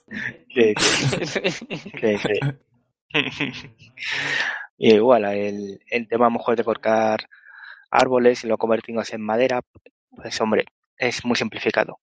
Pero está, está muy bien. Una cosa que quizás no me gusta tanto es el tema del gasto de las armas. Hostia, que se gastan mucho, ¿no? Me parece, Sí, y muy rápido. Te obliga siempre a estar cambiando de armas y a estar robándoselas al enemigo. Entonces, bueno, hay veces que está bien porque te obliga a, a replantearte la estrategia, pero claro, te, te toca los huevos no tener un arma de confianza que sepas que no te va a dejar tirar en un momento de apuro. Lo único quizás es la espada maestra, que es la única espada que cuando la consigues no, no se te rompe, pero pierde su poder. Entonces, cuando se pierde su durabilidad, se queda inactiva durante 10 minutos y luego la vuelves a tener disponible. Entonces, bueno, es un poco ahí en lo que más hecho de menos. Tener un arma ahí de confianza y que puedas estar atravesando Irule y que sepas que no. Hostia, pues eso, eso que, comentas me recuerda un montón al Wine Waker este, el que, que le quitabas el arma a los enemigos y la podías usar pero cuando pasabas de zona se te caía al suelo. Es decir, no era un arma que tú pudieras realmente equiparte, sino que la tenías durante un momento concreto. Sí. Sí, la, la fortaleza pirata, recuerdo, sí. Sí, no, eh, aquí el tema de armas es, muy variado y lo puedes llevar eh, a todos los lados si quieres. Eh, de hecho, hay armas que son muy graciosas. Están los esqueletos de Bubble King y de y de Moblins y demás que cuando los, los matas dejan los brazos por ahí en el suelo. Entonces puedes utilizar los brazos como armas, brazos esqueléticos. Y si son de Lizalfos, también el brazo esquelético hace de boomerang. Entonces, bueno, tiene muchos detalles y, y, hombre, las armas están muy bien, pero claro, el tema del desgaste te deja ahí. Entonces, bueno, yo creo que es una de las pocas cosas negativas que le veo. Bueno, pero así de gracia, vamos. Si no, ir con una espada y repartiendo justicia por Irule. Nada, nada, nada. Hay, que reciclar la vida. O sea, no, es, para animalistas, pero... sí es para gente preocupada por el medio ambiente. para herreros, para herreros. es que las, las armas fueran más escasas, pero con la durabilidad más, más larga. Quizás que te cueste un poco más encontrarlas. Hay veces que... Hace duro, ¿eh? ¿Mm? Sí, sí, es que se hace duro porque... Pero eso a lo mejor, Froggy, que antes nos decías ¿Mm? fuera de micro que había una versión para PC del Zelda, no habría, no habría un mod que se le pudiera implementar para ampliar ese rango de... Seguramente. Hombre, realmente no, no he estado mirando muy a fondo, simplemente es que he visto que una, una versión de PC que tiene texturas HD y permite también resolución en 2 y 4K. Y simplemente quiera probarlo, simplemente la, es en la ROM con el CEMU. Este Pero eso seguro que es muy fácil de modificar porque es picar código ahí un poco y ya está. O sea, es, es cambiar parámetros. Sí, sí. no, si de hecho tienes un editor de partidas que tú puedes coger y poner que los objetos que quieras. Hombre, está bien vamos para curiosear, pero Un bueno. inventario lleno de espadas maestras. sí. A ver, es que el nivel de dificultad este que han añadido es muy es, es difícil, de verdad. Realmente, joder, el primer DLC, cuando pones el, la dificultad alta, juegas eh, al principio y en la meseta de los albores, ya tienes centaleones por ahí rodando, que es un centaleón, para mí, a mi parecer, es el enemigo más difícil del juego. ¿Viene por DLC en la dificultad alta? Mm, sí, Sí, bueno, es un modo, un modo así más difícil, que básicamente lo que consiste es que a los enemigos los pone de base un, un nivel más. Entonces, el nivel de los enemigos va aquí por colores. El nivel rojo es el más bajo, luego pasa azul, negro y luego plateado. Al considerar, bueno, y aumenta mucho su fuerza y su y su y su resistencia, su vida. Y luego un detalle que en el DLC eh, los los guardianes, por ejemplo, que te lanzan rayos explosivos, en el modo normal siempre tardan el mismo tiempo, entonces tú eres capaz con el escudo de contrarrestar el rayo y devolvérselo. Pero en el modo difícil, a lo mejor se quedan parados dos segundos y luego de repente te lo tiran. Entonces no sabes calcular muy bien el tiempo de, de reacción y que comes mucho más. Entonces, bueno, está bien planteado, pero yo quizás hubiese, lo hubiese hecho un poco más extremo, en el sentido que menos armas, o quizás también que, que, los que la comida te cure menos corazones, no sé, un poco, incluso ya de por sí al principio es difícil, pero una vez que le coges el tranquillo ya no es tan difícil, no sé qué hace que cuesta arriba como al principio. Pero bueno, esas son mis, mis críticas. pero... No, pero coño, es la idea del DLC yo creo que está bien, es un, es un DLC bien planteado. Porque, coño, ya, ya lo hizo, por ejemplo, Ocarina of Time con el Master Quest, ¿no? Que es una, un complemento que sacaron luego más adelante. Y que, bueno, realmente la dificultad creo que solo lo que hacía era cambiar el, lo que eran las mazmorras y, y algunos elementos concretos. Pero claro, alguien que se ha pasado el juego, eh, le gustaría pasarse el juego un poco distinto, ¿no? Yo creo que, que saquen ese tipo de DLCs está bien para, para el que quiera eh, la sensación de pasarse el juego no ya de cero, porque coño, ya se lo ha pasado, pero con un elemento más que le dé motivación para volver a pasárselo. Sí, el Master Quest, además de ser más difícil, eh, te cambiaba las mazmorras de sitio. Bueno, no de sitio, sino el interior. Los puzzles eran diferentes. Más difíciles. Hombre, aquí en, en, el, en el Breath of the Wild solamente hay cuatro mazmorras principales y, hombre, tampoco son como para para cambiar mucho. Sí, realmente donde está la aventura es en los pequeños santuarios y, y, en la superficie de Irule. Y a nivel... Quizás lo que he hecho... Sí. No, di, no, que también he hecho de menos que, por ejemplo, en cuevas no hay... No hay mucho mundo subterráneo tampoco. Ah, te, aparte de los santuarios. Te iba a decir que a nivel de coleccionables y demás, ¿cómo va el asunto? Es decir, eh, en cuanto a excusa de exploración, pues yo qué sé, eh, cuartos de corazón, lo de las esculturas, por ejemplo, en el Ocarina of Time. O sea, eh, algo que, que, pueble lo que es el mundo y... Vale, hay dos cosas de coleccionables que están muy, muy bien hasta cierto punto. Una es la, la enciclopedia, que es básicamente hacer fotos a todos los elementos del juego, ya sea armas, escudos, enemigos, flores, animales. Entonces completar no lleva su tiempo y está bien. Eso lo veo útil porque luego una vez que haces una foto a algo, que lo puedes poner como, como objetivo en el sensor Seika, entonces siempre que estés cerca de eso que estás buscando que ya fotografiado, pues te lo localiza dentro de tu radio de, acción. Y, luego si lo otro son las putas semillas Colog. Y digo putas semillas Colog porque hay 900 en todo el juego. Hostias. Son, son muchas, y algunas son realmente difíciles de encontrar. Entonces, claro, puedes estar dando tumbos por, por Ilule y no encontrar nada. De hecho, yo ahora mismo tengo como un 50% del juego. y lo único que me faltan son la, la, mierda de las semillas.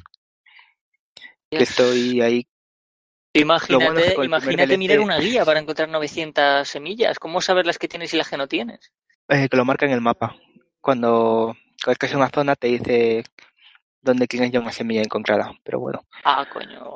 Luego, lo bueno también es que con el primer DLC te, te pusieron ya una máscara de color que cuando, cuando tienes ella, cuando la tienes puesta, pues te, te va indicando dónde tienes semillas cerca. Que por lo menos, joder, ya te ayuda un poco a completar el juego.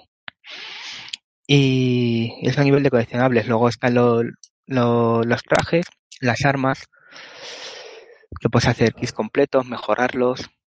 Luego cuando los mejoras hay ciertos equipos que te dan bonificación si la llevas completa. Y a ver, así que más.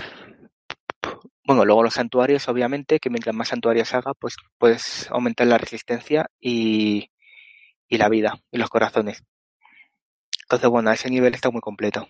Y una Luego habrá que ver, sí. Una pregunta, eh, en caso de que no sea spoiler, porque si es spoiler entonces no.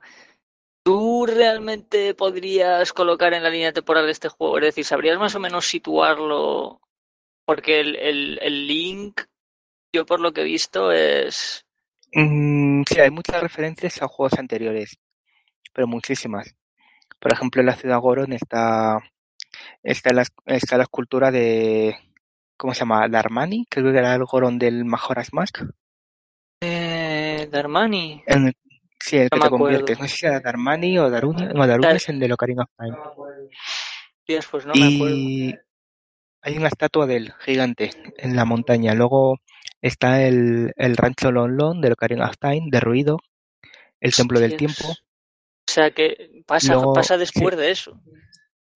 Sí, y es que hay cosas raras, porque, a ver, obviamente el juego se plantea en la cronología al final del todo, pero uno no sabe en qué línea temporal, porque en principio, aparte de Ocarina of Time, se divide en tres. Sí, sí.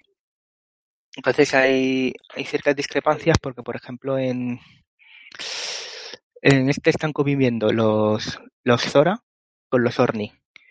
Y en principio eso es un poco raro porque en la línea del Wind Waker los, los Zora, como eran, como son peces de río, tuvieron que evolucionar a Ornis para poder sobrevivir. Entonces, claro, en este juego tienes los Zoras de río, que son los, que son esta vez de color rojo, y los Orni también.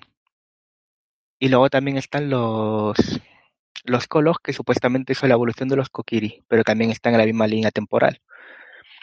Y luego otra que había es que también hay Gerudo. En las Gerudo eh, fueron eliminadas en la línea temporal del Twilight Princess. Porque en principio ayudaron a Ganon a, a no sé qué historia, no me acuerdo ya, y fueron eliminadas. Entonces, bueno, aquí hay un batiburrillo de, de todo un poco y realmente no sé dónde ubicarlo, sinceramente. Hostia, bueno, pero, pero más o hay menos... referencias a todo. Ya, ya, ya. Hostias, eso mola. Yo no sé, realmente no sabía qué pensar porque como está el tema de que no ves a Link realmente con la túnica verde icónica, ni ves elementos que realmente te relacionen con otros juegos, así a simple vista. Sí, a simple vista no hay nada directo. Son todo detallitos que vas viendo tú a lo largo de la aventura. O rumores que te va contando la gente y tal. Es eso mola. Mm. Sí, referencia directa a otros juegos creo que no hay. Simplemente se habla que hace muchísimos años que, que sucedieron eventos y yo creo que este es el primer Zelda que realmente pone en constancia que la misma historia se está repitiendo año tras año, bueno, año tras año, cada cierto tiempo, que es la historia de la vuelta de Ganon y que siempre sale un elegido y una princesa para combatirlo, cada X tiempo. En otros juegos sí se hacía referencia a lo mejor un euro, a un euro anterior, pero no se tenía constancia de que fuera siempre la misma historia repetida. Sí, digamos que se da un poco por hecho que es la excusa para que haya guion, pero está bien mm. que te replanteen un poco, sí, está... Sí, también dejan caer que este juego al ser al final, que había falta un juego entre medias, que supuestamente une las tres líneas temporales y, luego va evolucionando hasta este juego. Pero no, no se sabe si eso son solo rumores y ya, eso es todo eh, tema de los fans. Pero bueno, está, está bien planteado. Quizás en un futuro se vea dónde se puede ubicar exactamente. Sí, no, seguramente los de Nintendo lo, lo acaben publicando. Se han publicado el, el tema de las líneas temporales. Sí, después de muchos años, no sé yo luego cuánto tardan en confirmar este. No, pero una vez que ya has saltado la trucha, ya. yo, realmente le tengo muchas ganas a este Zelda. La, la, la, historia de Zelda, la cronología está un poco pillada por pinzas. Yo creo que no lo tenían una clara y simplemente han empezado ya, como la gente se lo, se lo exigía, los fans, yo creo que al final ha ido, han ido cogiendo ahí de todo un poco y le han dado la que han querido. Bueno, es que también es posible que eh, algunos juegos los hicieran con una línea temporal en mente y otros juegos simplemente los hicieron por hacerlos como juego, ¿no? Como diversión. Y claro, en el momento en el que te planteas hacer una línea temporal, tienes que meter todo ahí. Y claro, hay algunas cosas que igual no, no, no llegan a cuadrar. Pero vamos, no lo sé. Porque, claro, tú ten en cuenta que ya no es solo la historia de los celdas, también es el estilo artístico que tienen, porque hay, por ejemplo, hay una saga de celdas que está con el estilo de Wind Waker y a lo mejor en la línea temporal no cuadra, bueno, no sé, no sé. Bueno, yo creo que el estilo no, en principio no, no, no importa, yo creo que es realmente... No, no, claro, pero digo, a la hora de hacer los juegos ellos tenían más en mente el, el estilo con el que estaban haciendo los, la saga de Zelda en ese momento que la línea temporal por ejemplo, yo qué sé, salió el Ocarina of Time, incluso el Zelda, el, uy, el Zelda, joder, el link que metieron en el Smash Bros. Melee tenía el estilo de del Ocarina of Time. Es decir, siempre van acorde al juego actual de Zelda que hay en el mercado, o, el anterior. Entonces, igual, bueno, no lo sé, yo qué sé, no sé, es que nunca sabes.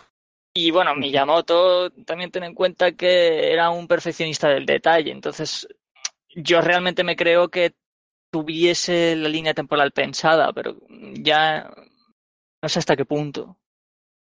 No, hombre, yo creo que a lo mejor sí que varios celdas tienen una continuidad, pero claro, hay muchos que, por ejemplo, no tienen entre ellos. Que, claro, yo creo que luego se la dieron por, por ir empalmando. Por ejemplo, los juegos en los que no está Ganon, que está Bati, o otro tipo de enemigo, que dicen que son, pues bueno, los juegos en los que la línea temporal de Ganon ya no está, ese fue en la línea temporal que Ganon fue derrotado y ya no está, hay otros malos. No sé, no sé luego cómo, si realmente estuvo planteado desde el principio o lo han ido empalmando como han podido para intentar dar un sentido, no sé. Pero bueno.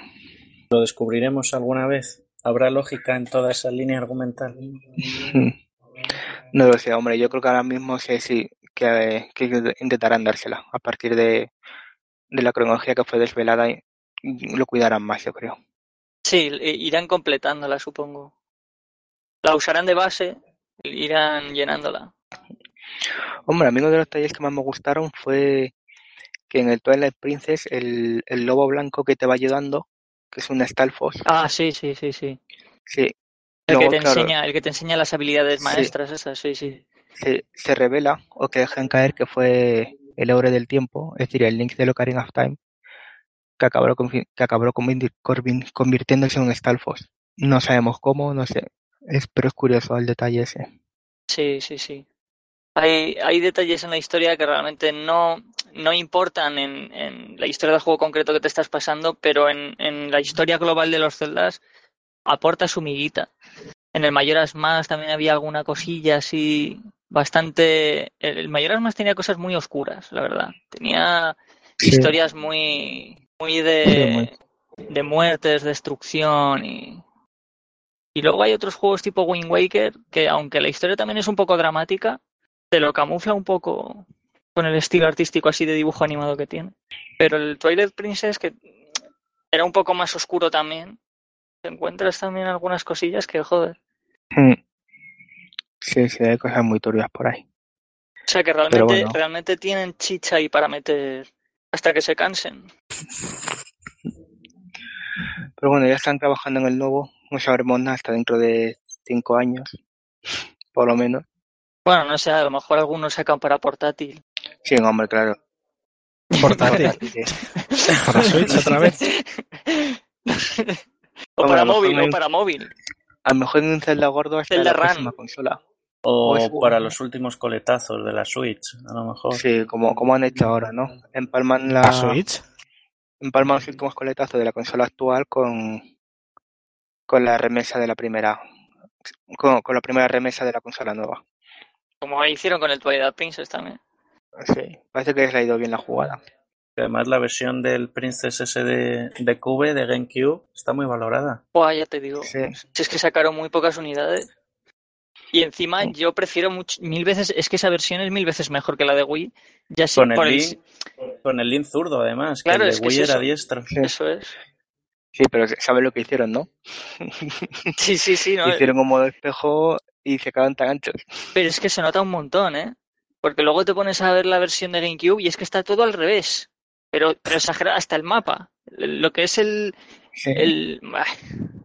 Me metieron el, el, los circuitos espejo del Mario Kart. exagerado. Sí, pero vamos, eh, yo creo que, que, que, el, que el lenguaje o decir, las, las inscripciones del idioma no estaban del revés tampoco. Eso no lo, no sé si por más eso, lo cuidaron.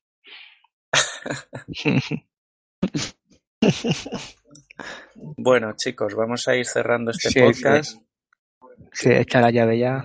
Pero bueno, ya sabéis que en todo podcast tiene que haber una preguntita, que es una curiosidad del mundo de los videojuegos, pero la vamos a hacer rápidamente, no nos vamos a entretener mucho.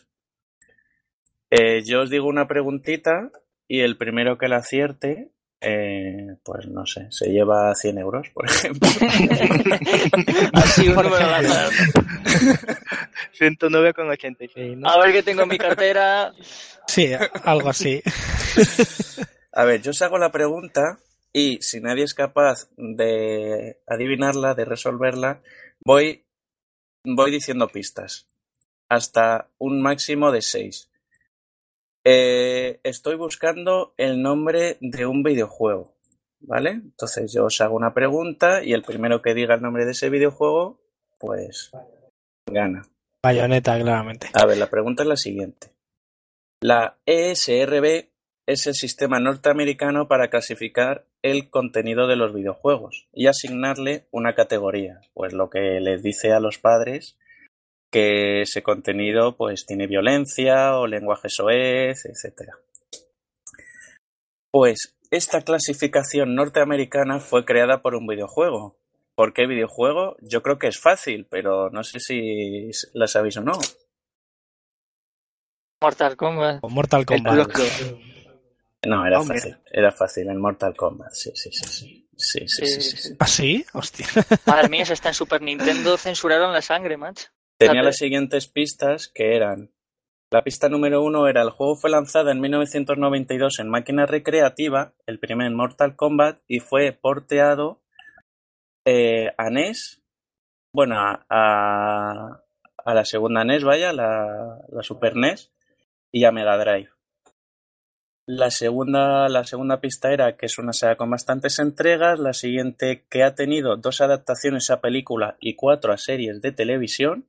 Sí, sí, sí, sí, Eso es verdad. Y había una serie en Steam, ¿no? el Mortal Kombat Legacy, no, en Steam, no, en, en YouTube. Con actores, sí, sí, con actores de carne y hueso. Sí, sí, sí, sí, lo puse en el blog. Lo puse en el blog, mira. Y bueno, la serie tampoco es que fuera gran cosa, pero coño, estaba entretenida. La siguiente era que la franquicia fue creada para competir con Street Fighter. Incluye un movimiento final muy característico. Y la última era que el nombre de la serie también es conocido por el uso de la letra K en lugar de la C en su título. Y aquella banda sonora de la peli, me cago en la leche. Madre mía. Qué maravilla. Pues sí, pues sí, una vez que lo habéis adivinado, vamos a pasar a las despedidas. Vamos a empezar por Froggy, por ejemplo. Y que eso, que, nos diga que está jugando y a que va a jugar en, los próximos meses hasta que saquemos otro podcast.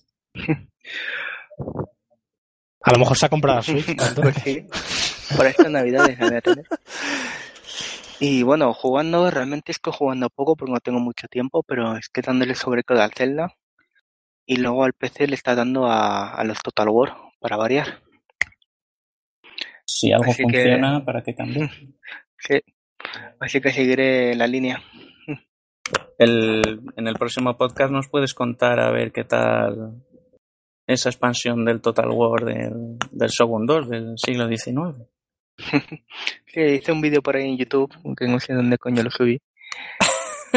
Eh, eh, ¿Está monetizado el vídeo? Pues no lo subí a Games, entonces me parece que no, que no está monetizado. si no, se hubiese dado dos euros más. Y... Menuda ruina, ¿eh? y... Y nada, pues supongo que más adelante jugaré otras cosas, pero no, no sé deciros cuáles. Tengo mucho... Vamos, al Mario Odyssey. Ya está. ya respondo Mario, Mario Odyssey. La cosa es que Malakun quiere a alguien. Con, con, Tito. Quiere a alguien más. No, tengo a, tengo a Tito para jugar al Splatoon 2, ¿eh? No hemos jugado nunca todavía. Es como la caja de herramientas, Pero ahí está. sí, tiene la Sí, tiene que estar. Bueno, ¿y tú, Luis Fe? Dime, dime. ¿A qué vas a jugar o qué has estado jugando aparte ah. del Sonic? Y del LOL. Pues no, no, LOL no. Estoy quitando juegos competitivos además porque estoy muy quemado ya. Este verano acabo quemadísimo del Dota y juego a veces al Overwatch y luego algún juego esporádico que tengo en Steam.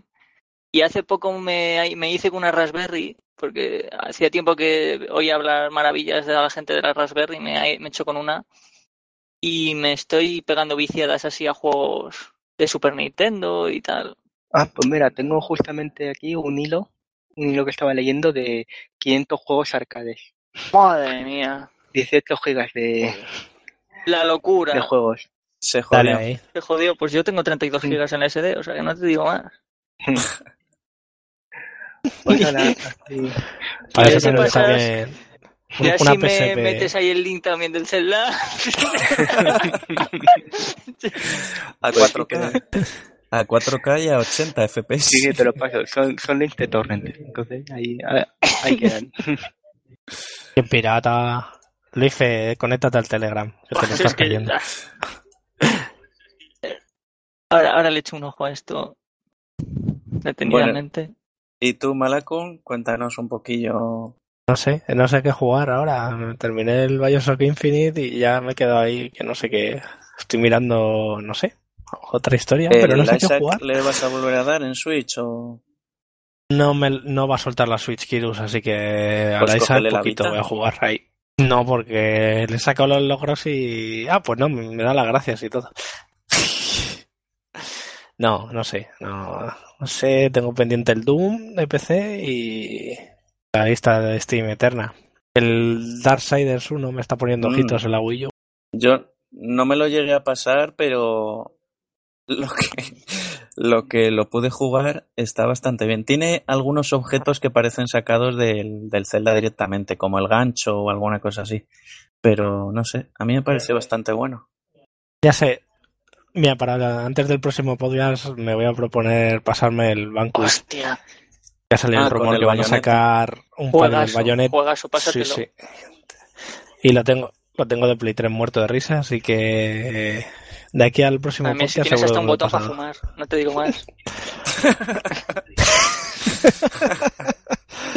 ¿Ves? Ya me has convencido. Voy encendiendo la Play. Pues por mi parte, tengo ganas de jugar. Me pillé. A ver, yo jugué hace tiempo a uno de Vita, que es el. No sé si lo conocéis porque imagino que estará en Steam también. El Velocity 2X, que es una especie de, eh, bueno, pues el típico de con naves, el típico con naves de disparar, esquivar plataformas y demás. Pero lo sacaron en físico y, y de lanzamiento los, lo dejaron a 20 euros y me, y me lo he pillado en una versión bastante chula con, con caja de cartoncillo y demás. Y tengo ganas de probarlo y contar en el blog a ver qué tal está. ¿Cómo, decías que se llamaba Velocity 2X? Pues Velocity está en Steam. 2X. Está en Steam, está en Steam. En Steam, yo lo jugué en Steam y le sentaba de maravilla la consola. Pero vamos, que es el típico juego arcade que, que es un vicio, porque además el juego te recompensa si te pasas los niveles lo más rápido posible. Entonces te picas de volverla a, de volvértela a pasar en menor tiempo y está muy bien. Pues lo he metido en deseado. Pues que no sé qué, no sé qué, no sé qué pasa, no sé qué pasa con Steam y, y PS Vita, macho, pero pero un montón de juegos de PS Vita van a parar Steam, macho. Y, a mí, de, oye, de puta madre, porque yo no tengo PS Vita y hay un montón de juegos que pues porque la Vita, como está abandonada por Sony, pues todos los juegos que le sacan en su tienda arcade al final no solo salen en Vita, salen también en P4 o en Xbox, pero muchos acaban saliendo en PC, en Steam, claro. Hay que recuperar la inversión que Vita no se va a poder. Pues vamos a dejar aquí este podcast. Os mandamos un saludillo fuerte y como decimos otras veces, si nos gusta que comentéis algo, ya no solo en el blog, sino también aquí en la caja de comentarios de, del enlace de, de iVox. Joder, ya no me acordaba. Hacía tanto que no hacíamos un podcast que no me acordaba del nombre de la página. En iVox y en, y en iTunes también, porque ahí estará. Y en Spotify, ¿por qué no se puede subir podcast? Que si no, pues sí se puede. Ya ves. Pues no sé, pero igual en YouTube para monetizar se puede subir también. Hostia, pues, pues sí, ponemos una imagen de fondo y a tomar por culo. claro. Ah, pues sí. Eso me lo recomiendo le pones un, alguien. Le pones un canal de estos que te detecta el audio y tiene animación de que se mueven unas barritas. O no, haz un dibujo, cúrrate un dibujo. Dibuja un poco. vale, pero pongo el, ya está. pongo el plugin de la Que sí, que sí. Ríete, pero eso, eso ya me lo sugirió Harker 1431. Que no, que sí, que sí, que dijo, joder, subirlo a YouTube, que eso allí lo va a escuchar más gente. Y dije, eh, pero es que no. Así que hice hasta un dibujo y lo subimos todos los episodios ahí. Vale, vale, vale. Puedes hacer un dibujo con dos barras, una arriba y otra abajo, y en el medio le pones el plugin ese. o un personaje, o, o un personaje que la boca sea el plugin. Hostia, eh, poca broma. Eso sería bueno. Oye, pues no, fuera de broma, yo he visto, yo bueno, yo he visto, yo escucho muchos podcasts en YouTube. Lo malo es que cuando quieres verlo por móvil, si apagas la pantalla del móvil, ya, ya. Bueno, para eso tienes iVoox. Pero para verlo en el PC y tal, la verdad es que yo mientras dibujo eh, escucho muchos podcasts. la lista pues de cosas. Pondré ahí, pondré ahí. Sí. Vamos, aquí queda la idea los que escuchen este podcast han sido testigos de, de dónde nació el, el éxito de Spear Games en YouTube. Pues de aquí. Y, mira, no, hostia, y ese plugin de las barritas como mola. y luego no habrá ningún plugin ya. Pues nada, lo dicho, aquí lo dejamos. Mandamos un fuerte saludo y nos vemos en el siguiente. Adiós. Hasta luego.